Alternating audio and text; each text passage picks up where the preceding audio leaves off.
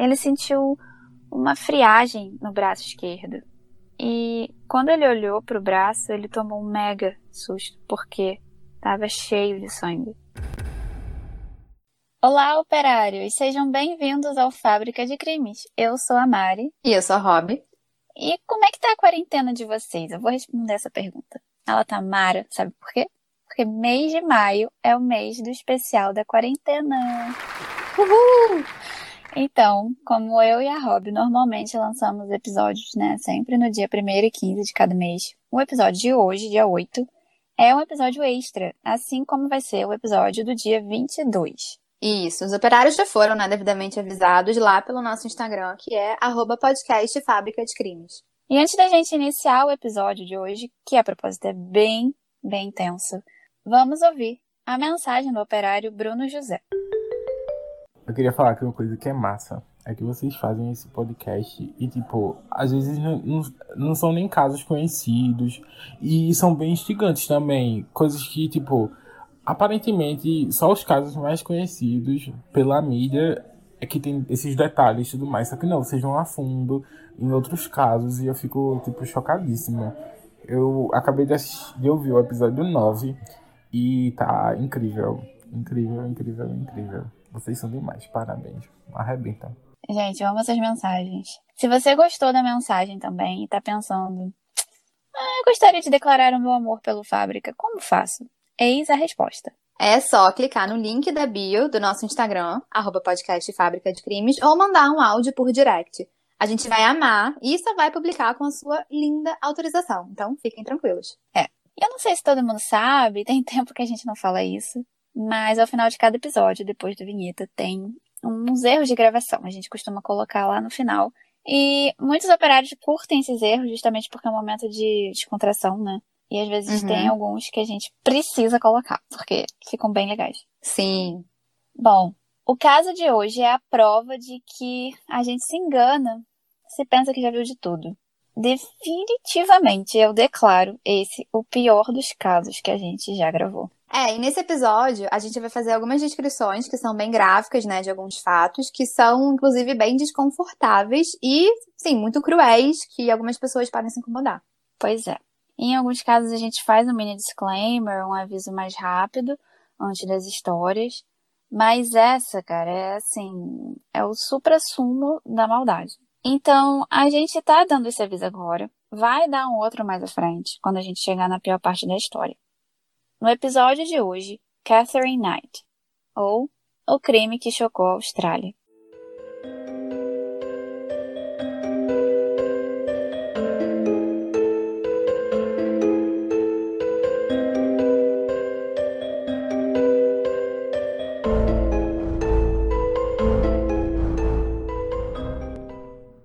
O caso de hoje começa na cidade de Tenterfield, na Austrália. Tenterfield é uma cidadezinha bem pequena, que hoje tem uns 4 mil habitantes e que fica entre duas outras cidades grandes, Brisbane e Sydney.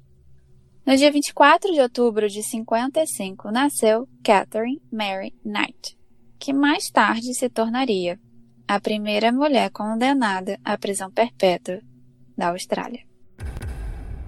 Tá, mas antes vamos falar da família da Catherine. A mãe dela se chamava Barbara Rogan e ela acabou conhecendo um cara chamado Ken Knight.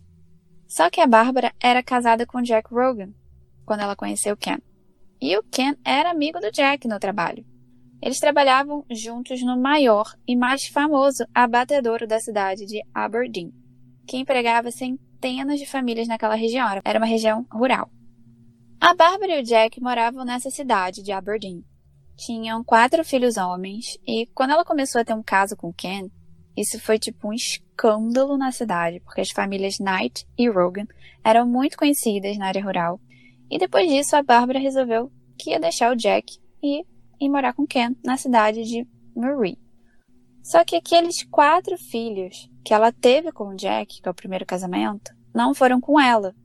Os dois mais velhos ficaram morando com o pai e os mais jovens foram morar em Sydney com uma tia. E aí, com o Ken, a Bárbara teve mais quatro filhos.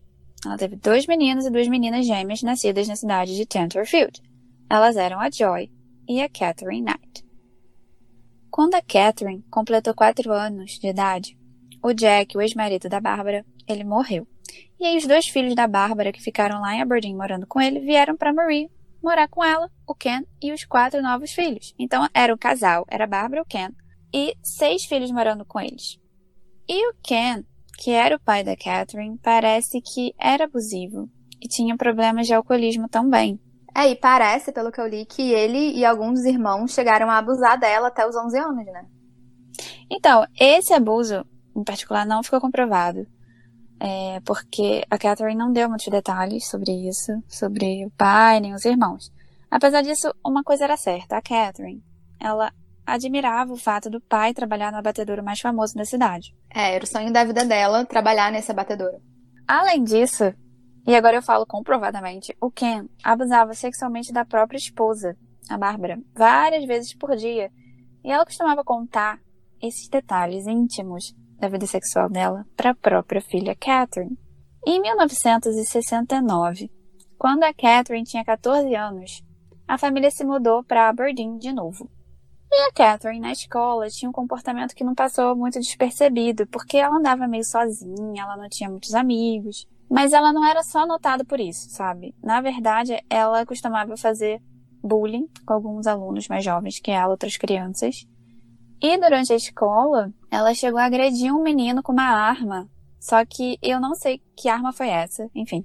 Cara, eu li também que teve uma professora dela que bateu, né, na Catherine em legítima defesa, porque a Catherine tinha em tese atacado a professora. Sim, teve esse episódio também.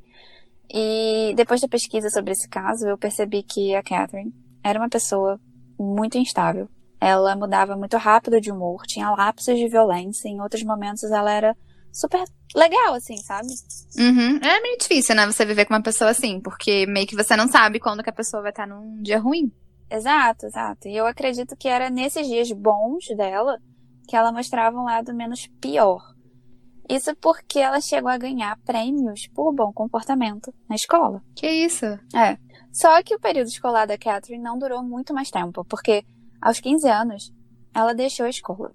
E aquele sonho que eu falei, lembra que ela tinha de trabalhar no batedouro na cidade? Uhum. Sim.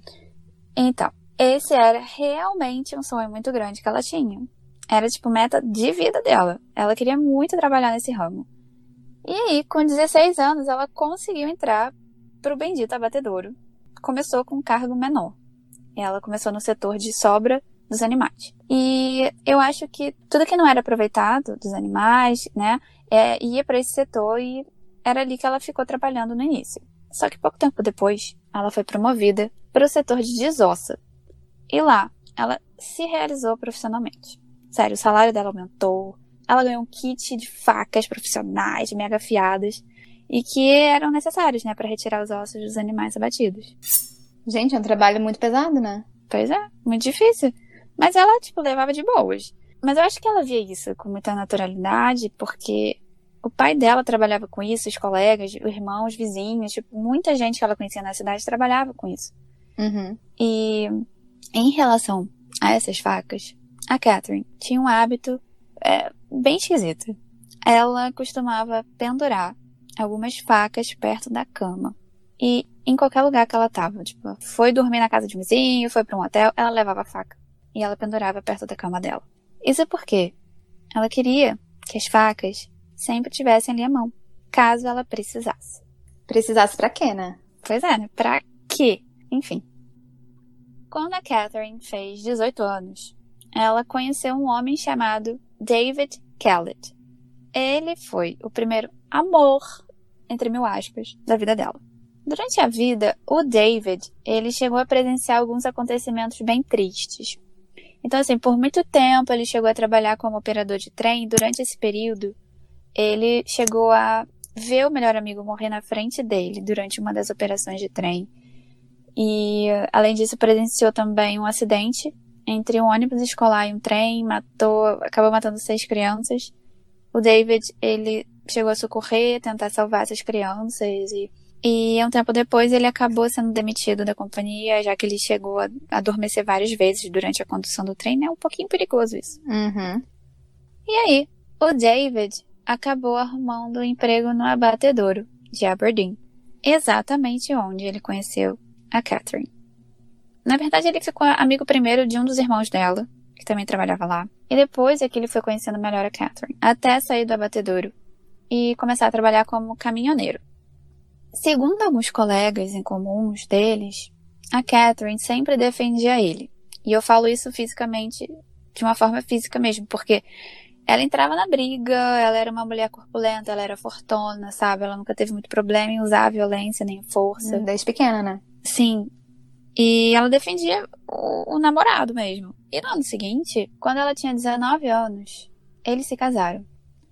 E nessa ocasião, o David contou que a Bárbara, a mãe da Catherine, chegou para ele e disse: You take care of her. If you do anything wrong, she'll kill you. É, o que significa: tome cuidado com ela. Se você fizer alguma coisa errada, ela vai te matar. E na época o David disse que pensou que era só a mãe da Catherine usando uma linguagem figurativa que estava exagerando. Então, na noite de núpcias da Catherine e do David, de acordo com os documentos oficiais da, da investigação, o David contou que ela chegou a estrangular ele porque eles só tinham feito sexo três vezes. E ela disse que era muito pouco para aquela noite. Meu Deus, eu tô sem comentários. Pois é. Eu tô chocada, cansada, real, né? porque eu tô, vendo, eu tô sabendo do caso agora. Então, tipo, é um choque real, legítimo. Ela basicamente queria que ele tivesse mais relações com ela naquela noite, né? Uhum. E tem um livro em inglês chamado Evil Women, Deadlier Than Male, que significa mulheres cruéis mais mortais que homens. E o autor conta que o David chegou um dia no trabalho com uma marca de ferro de passar no rosto. Nossa. A Catherine queimou uma parte do rosto dele, cara, com esse ferro. Ela, ela realmente praticava violência doméstica contra ele. E eu também li que um dia o David acordou com a Catherine segurando uma faca no pescoço e perguntando o seguinte: Você viu como é fácil? É verdade que caminhoneiros têm várias mulheres em cada cidade? Olha, é uma relação bem saudável, eu diria. Nada abusiva, né? E dá pra ver que o casamento deles foi bem turbulento nesse sentido, porque ela era muito violenta. E mesmo com esse histórico todo de violência, a Catherine ainda engravidou. E em 1976 nasceu a Melissa. E todo esse período foi bem conturbado porque dois meses depois da Melissa nascer, o David não aguentou. Ele se mudou para Queensland, que é uma outra cidade, e parece que ele foi morar com uma outra mulher. No dia seguinte, uh, algumas pessoas viram a Catherine no centro da cidade empurrando o carrinho de bebê. Só que ela estava empurrando violentamente. Ela batia com o carrinho de bebê nas cercas, nos postes, assim, na rua, colocando a vida da Melissa em risco. Meu Deus. Pois é, e a Catherine, depois disso, foi internada no hospital local psiquiátrico, e ela ficou lá por algum tempo, e foi diagnosticada com uma depressão pós-parto. E lá ela contou que tinha sido uma vítima de violência do David.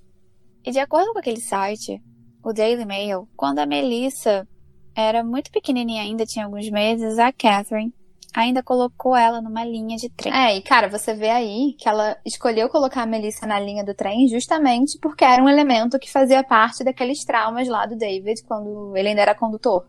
É, exatamente. Só que a Melissa não morreu. Minutos antes do trem passar, um homem viu a bebê e salvou ela. Depois desse último episódio, a Catherine foi presa e encaminhada de novo para o hospital psiquiátrico. Só que no mesmo dia, ela saiu do hospital, para a infelicidade das pessoas e da própria filha.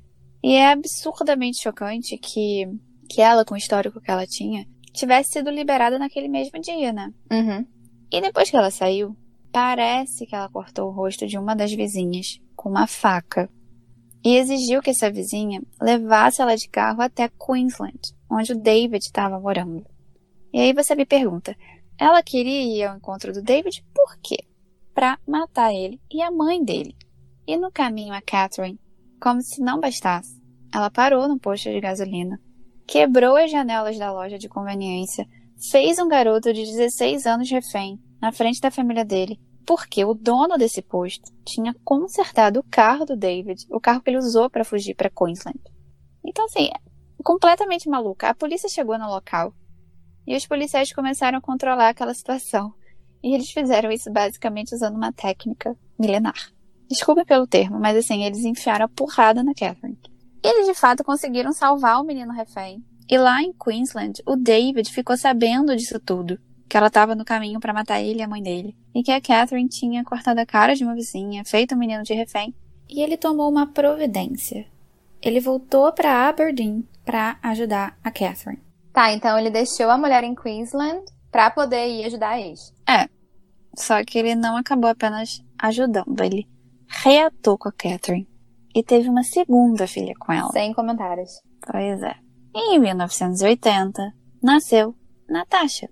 E em uma determinada noite, o David resolveu participar de uma competição de dardos que durou muito tempo até de madrugada, e a Catherine não gostou disso e fez questão de queimar todas as roupas e sapatos dele.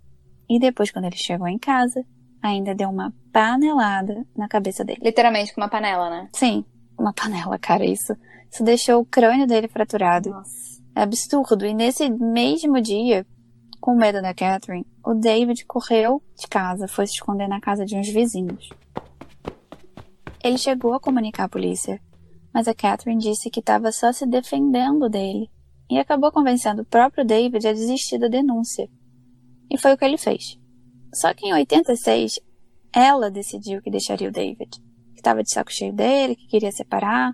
Isso porque ela já tinha conhecido um outro cara. Também se chamava David. Era o David Saunders. O Saunders tinha 38 anos nessa época. Ele era um ex-piloto de carro e estava trabalhando com mina. E de acordo com o Daily Telegraph, o Saunders e a Catherine tiveram uma filha em 88. E de acordo com alguns amigos dele, o Saunders não era um cara violento. Ele era gentil, educado, só que ele começou a ser violentado pela Catherine.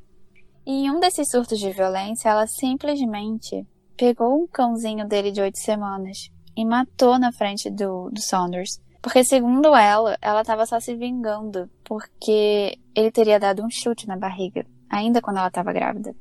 É, eu vou te falar que não ficou comprovado que o Saunders agredia a Catherine fisicamente. Ele disse que o relacionamento dos dois era bom, entre aspas, né? Apesar da violência doméstica. De acordo com a jornalista Mara Bobson, em uma ocasião o Saunders chegou tarde em casa, depois de uma saída com alguns amigos. E a Catherine bateu nele com um ferro, um ferro de passar roupa, e deu uma tesourada no estômago tão forte que ele acabou ficando no hospital por três dias. E ela, como se não bastasse, ainda cortou todas as roupas dele com a tesoura. Então você imagina o nível de envolvimento emocional desse cara com a Catherine, porque tem que ser um apego muito grande, né? Ele era uma vítima, mas ele tava continuando ali, né, com o relacionamento. Sim, é uhum. muito triste. É, era igual o relacionamento que ela teve com David Kellett, né? Inclusive, era comum o Saunders aparecer no trabalho com hematoma, com cortes. E os amigos dele sabiam do abuso que ele sofria. E como era tão habitual, eles meio que apostavam, ah, onde vai ser o próximo hematoma Credo. dele, sabe? E chegou num ponto que ele começou a inventar desculpa para aqueles machucados, tipo, desculpas que muitas vítimas dão, né, quando estão sendo vítimas de violência doméstica, por medo ou vergonha. E por causa daquela tesourada, ele acabou tirando uma licença do trabalho por alguns meses. E durante esse período, a Catherine fez várias queixas de violência na delegacia contra ele e a justiça australiana concedeu para ela um AVO, que é o Apprehended Violence Order, que basicamente era uma ordem para impedir que o Saunders chegasse perto da Catherine. E na casa que eles moravam, ela decorou a casa com peles, crânios, chifres de animais, com facões, aquelas forquilhas, sabe? Aquele instrumento agrícola de três, três pontos, uhum. sabe?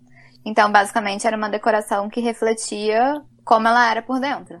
É, é uma boa observação. E o Saunders, eu não sei se ele se deu conta da situação de abuso que ele estava vivendo, mas ele voltou para onde ele morava antes de conhecer a Catherine. Só que sair da vida da Catherine não era, digamos, uma tarefa muito simples, né?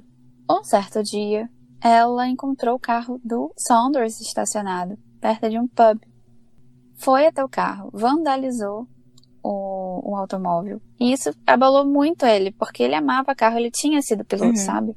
Só que nesse meio tempo, em que o Saunders ficou afastado da Catherine durante alguns meses, a filha não ficou com ele. E nesse tempo, a Catherine falou para a filha que o pai tinha morrido. Só que não apenas isso. Ela contou que ele tinha morrido, assassinado por ela. Nossa, imagina como que isso não ficou na cabeça da criança, né? Tipo, a mãe matou o pai. E o motivo que ela deu para a filha foi que o pai tinha trocado a Catherine por outra mulher e por isso ela teve que matar o pai. Como assim? Só que depois de alguns meses, a filha acabou avistando o pai na rua e a Catherine deixou que eles se reencontrassem. Durante o período de afastamento dos Saunders, a Catherine achou um novo homem para infernizar.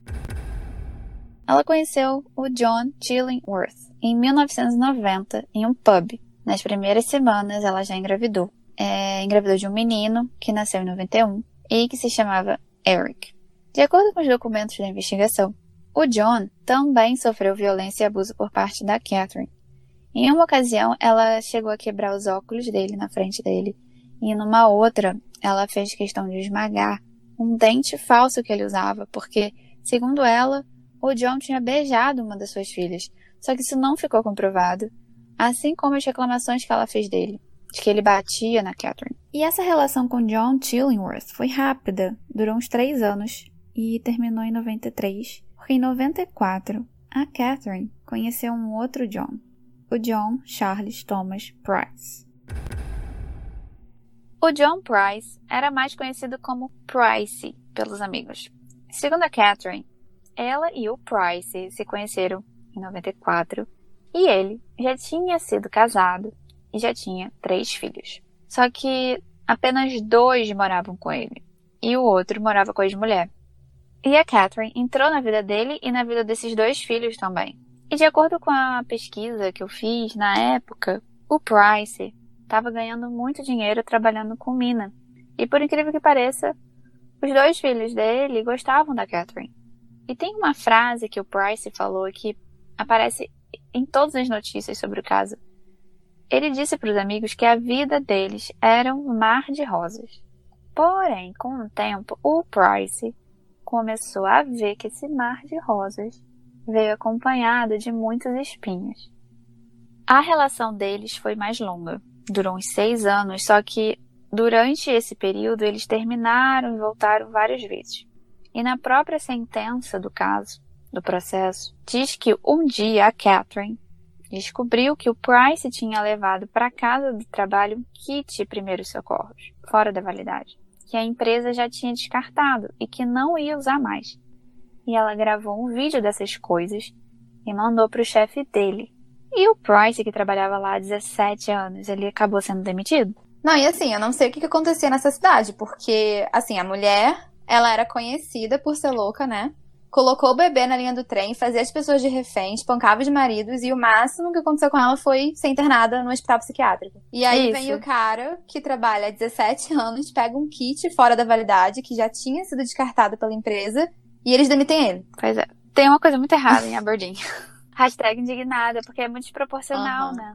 E ela fez isso porque parece que ele tinha se recusado a casar com ela tipo, oficialmente, no dia anterior. Isso desagradou a Catherine e ela não teve problema nenhum em se vingar no dia seguinte, mandando o vídeo das coisas pro chefe dele. E como a casa era do Price, ele expulsou a Catherine de casa. E ela voltou para onde ela morava. E aí, ela resolveu se desculpar. Ligou para ele, pediu perdão e o Price deixou ela voltar. A Catherine voltou para casa do Price e comentou com sua filha Natasha do casamento com o David Kellett o seguinte: Eu disse que se ele me aceitasse de volta, seria até a morte. E de acordo com o processo, a Catherine costumava fazer várias ameaças à vida do Price, para ele mesmo, para os amigos, para as filhas e tal. Tipo, ela chegou a falar na frente do Price de uma amiga dela que se ele deixasse a Catherine, ela castraria ele. Lembrando que esses relatos estão no processo da Catherine. E a gente vai deixar o link para esse documento na descrição do episódio, na plataforma que você usa para ouvir o Fábrica, para quem tiver curiosidade, só que, claro, Sim. ele está em inglês. Bom, como a casa era do Price, a Catherine queria que ele deixasse aquele imóvel para ela, mas ele não concordou, porque ele tinha intenção de deixar para os filhos. Só que ela não gostou disso.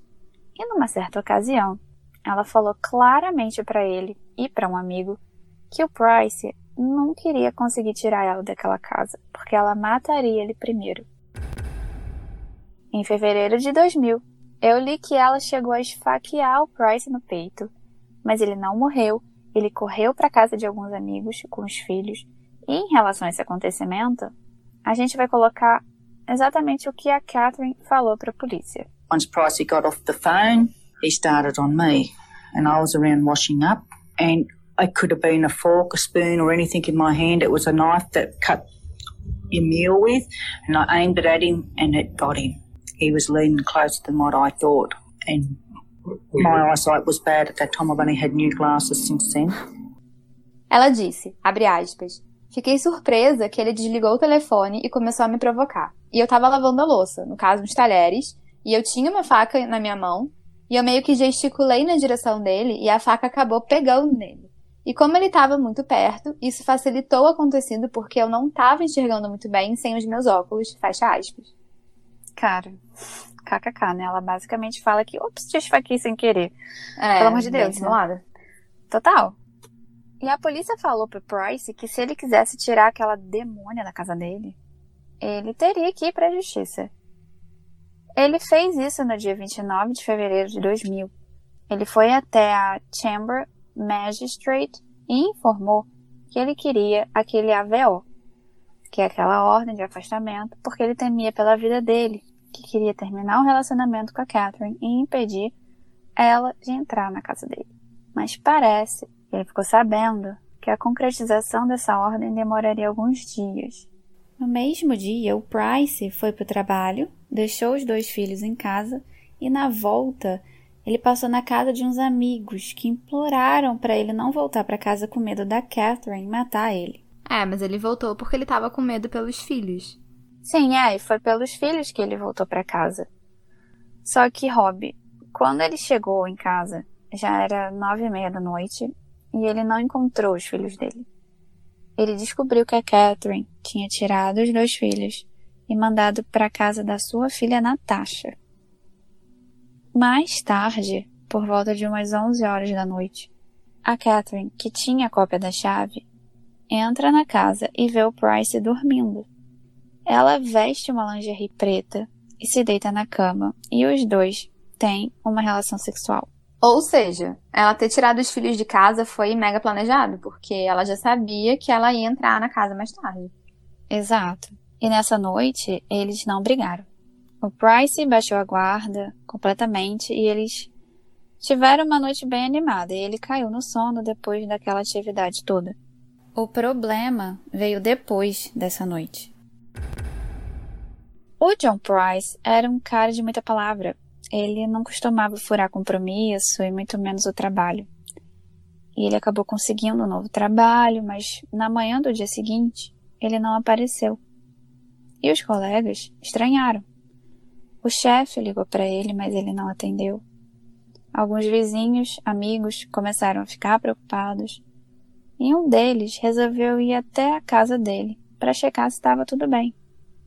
Quando esse vizinho caminha até a porta do Price, ele vê umas manchas de sangue na maçaneta e imediatamente chama a polícia. No dia 1 de março de 2000, o oficial Matthews e o oficial Furlonger chegaram na casa do Price por volta das 8 da manhã. Eles caminharam até a entrada, bateram na porta, mas ninguém respondeu.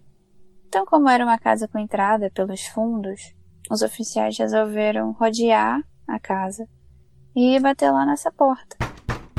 Só que ninguém respondeu de novo. Foi aí que eles resolveram arrombar essa porta.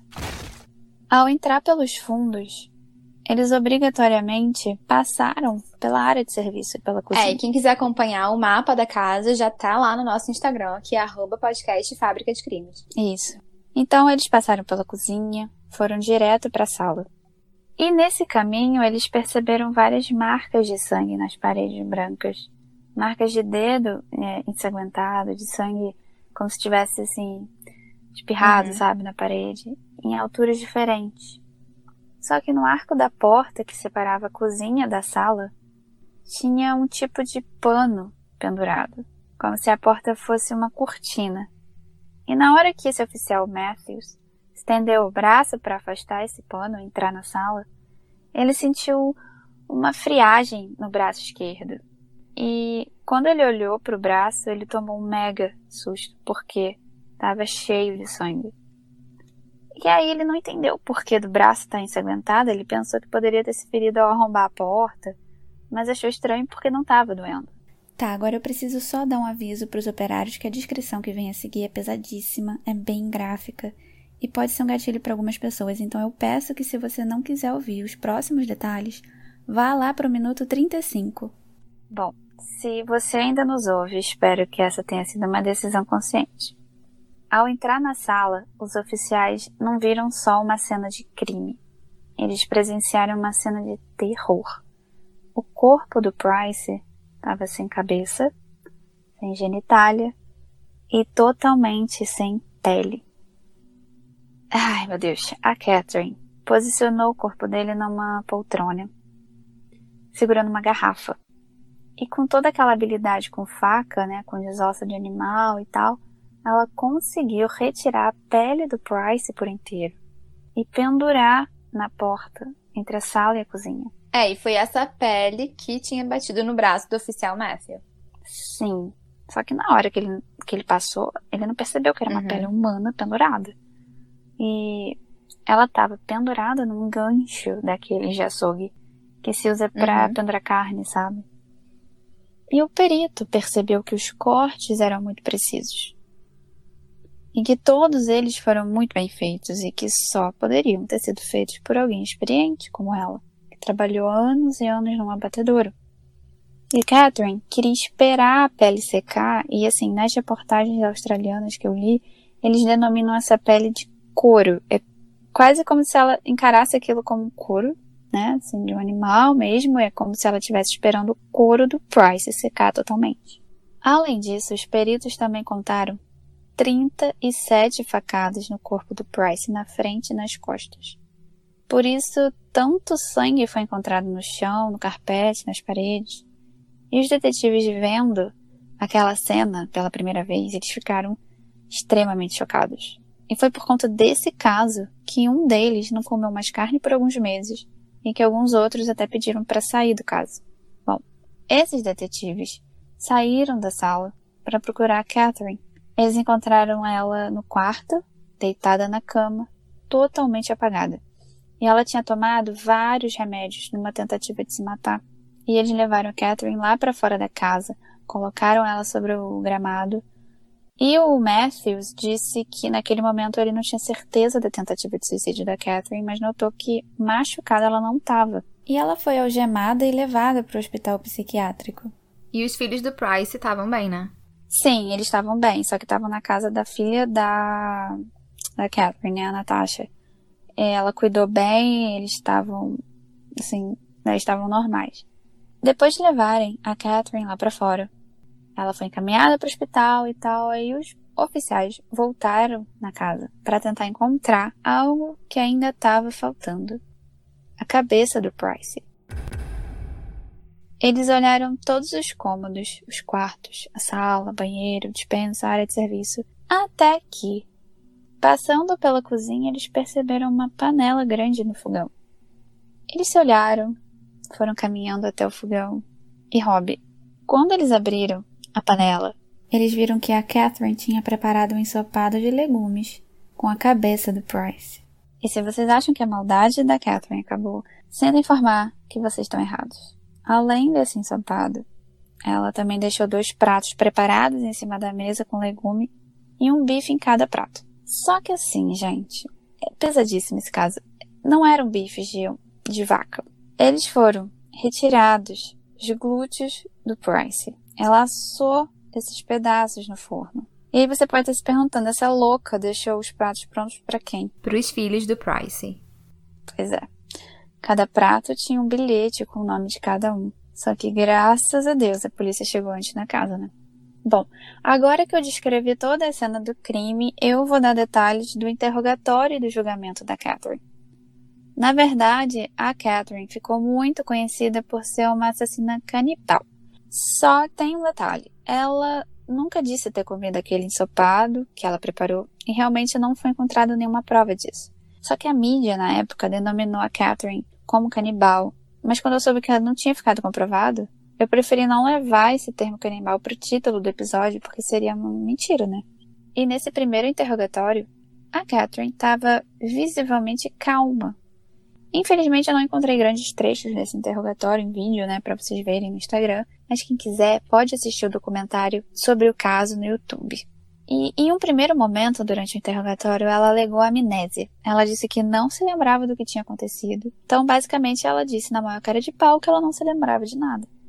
Só que depois de um tempo, ela confessou que sabia que tinha matado Bryce. Ela em nenhum momento mostrou remorso nem arrependimento. Os investigadores perceberam que ela adorava esse lado mais obscuro da vida, né, que era a morte. Ela lidava com a morte como se não fosse nada e assim, na hora que ela falou do cachorrinho, por exemplo, Lembra. que ela matou, ela parecia não se importar com o fato dela ter matado o cãozinho por vingança. Ela disse: "Ah, foi um corte certeiro e limpo", dizendo tipo assim: "Ah, ele morreu rápido e sem dor, né? Então, OK". E uma outra coisa que eles descobriram foi que depois de ter esfaqueado Price, a Catherine pegou o cartão de crédito dele, foi até uma maquininha 24 horas mais próxima e sacou mil dólares da conta dele. Quando ela voltou, ela não colocou o carro na casa dele. Ela estacionou na casa dela e foi andando para a casa do Price. Chegando lá, foi nesse momento que ela começou a fazer todas aquelas coisas horríveis que eu já descrevi. E é assim que ela terminou tomou aquele bando de remédio numa tentativa de se matar. Em 2001, no dia do julgamento, a Catherine se tornou a primeira mulher na história da Austrália a pegar prisão perpétua pela gravidade do crime que ela cometeu. Depois disso, ela chegou a recorrer dessa sentença e cinco anos depois, em 2006, saiu a decisão de um outro juiz. Ele manteve a primeira sentença, ou seja, ele recusou o recurso da Catherine, que continuou cumprindo pena perpétua. E na verdade, o juiz que reviu né, essa primeira sentença, ele não concordou com a pena imposta, mas ele entendeu que o primeiro juiz teve seus motivos e manteve a sentença. E eu vou pedir para Rob ler um trecho dessa segunda decisão pra gente. Abre aspas. A condenada nasceu em 24 de outubro de 1955. Portanto, ao tempo do crime, ela tinha mais que 44 anos de idade. E desde então, ela está sob custódia. Hoje, ela tem quase 51 anos de idade. Eu teria imposto uma pena de 45 anos com um período de 33 anos sem condicional. E aí ele concluiu que o primeiro juiz tornou claro que em seu julgamento a culpabilidade da condenada foi tão grave que uma prisão perpétua foi necessária. O mero fato de que eu não teria imposto pena perpétua não permite concluir que Vossa Excelência estivesse errado. Pelas razões dadas pelo primeiro juiz, não se pode dizer que houve um erro de julgamento. Pelas razões já expostas, o recurso deve ser rejeitado, fecha aspas. E no dia do julgamento, o irmão do Price, o Robert Price, se desesperou na sala de audiência ao ver a assassina do irmão dele. Ele chegou a jogar dois pedaços de vidro na direção da Catherine, e de acordo com o Newcastle Herald, ele foi retirado da sala por policiais e algumas pessoas teriam ouvido ele gritar que ia matar a filha da p... que matou o irmão dele. É, mas assim, é totalmente compreensível esse desespero dele, porque imagina você ficar frente a frente com uma pessoa que é, assim, um monstro, né? É. Pra mim, a dor que ele deve ter sentido, né? A raiva é inimaginável. Sinceramente, é algo que só quem passa por isso sabe 100%. E a Catherine ficou presa no Silverwater Women's Correctional Center, no estado de New South Wales. E no Instagram eu coloquei também fotos do presídio para vocês darem uma olhada. Parece que ela fez alguns serviços religiosos e faz parte do coral, coral nossa, da prisão. Quem diria, hein? Enfim, esse foi o caso de hoje. E não se esqueçam que a gente tem episódio novo esse mês, dia 15, e um outro extra dia 22. É, e todas as fotos que foram mencionadas aqui já estão no Instagram do Fábrica, que mais uma vez lembrando é arroba podcast Fábrica de Crimes. Isso aí.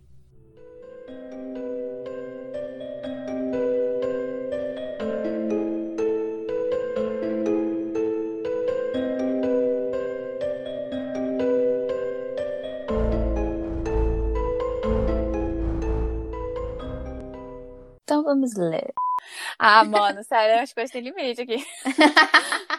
Eu afirmei muito com convicção, é agora que eu vi que não é. Incansável ela, hein? Peraí que eu vou tossir. Fala de novo. Tá. Ai, Coronavirus. Deus. Sabe aquele barulho do trem assim, café com pó, café com pó? É café com Eu pensei Robin exatamente nisso. indignada. kkk. Diferente. Ex-bichado, gente. Que palavra é essa? Bom, vou botar minha Tá. máscara pra Tá bom, subir. qualquer coisa me chama.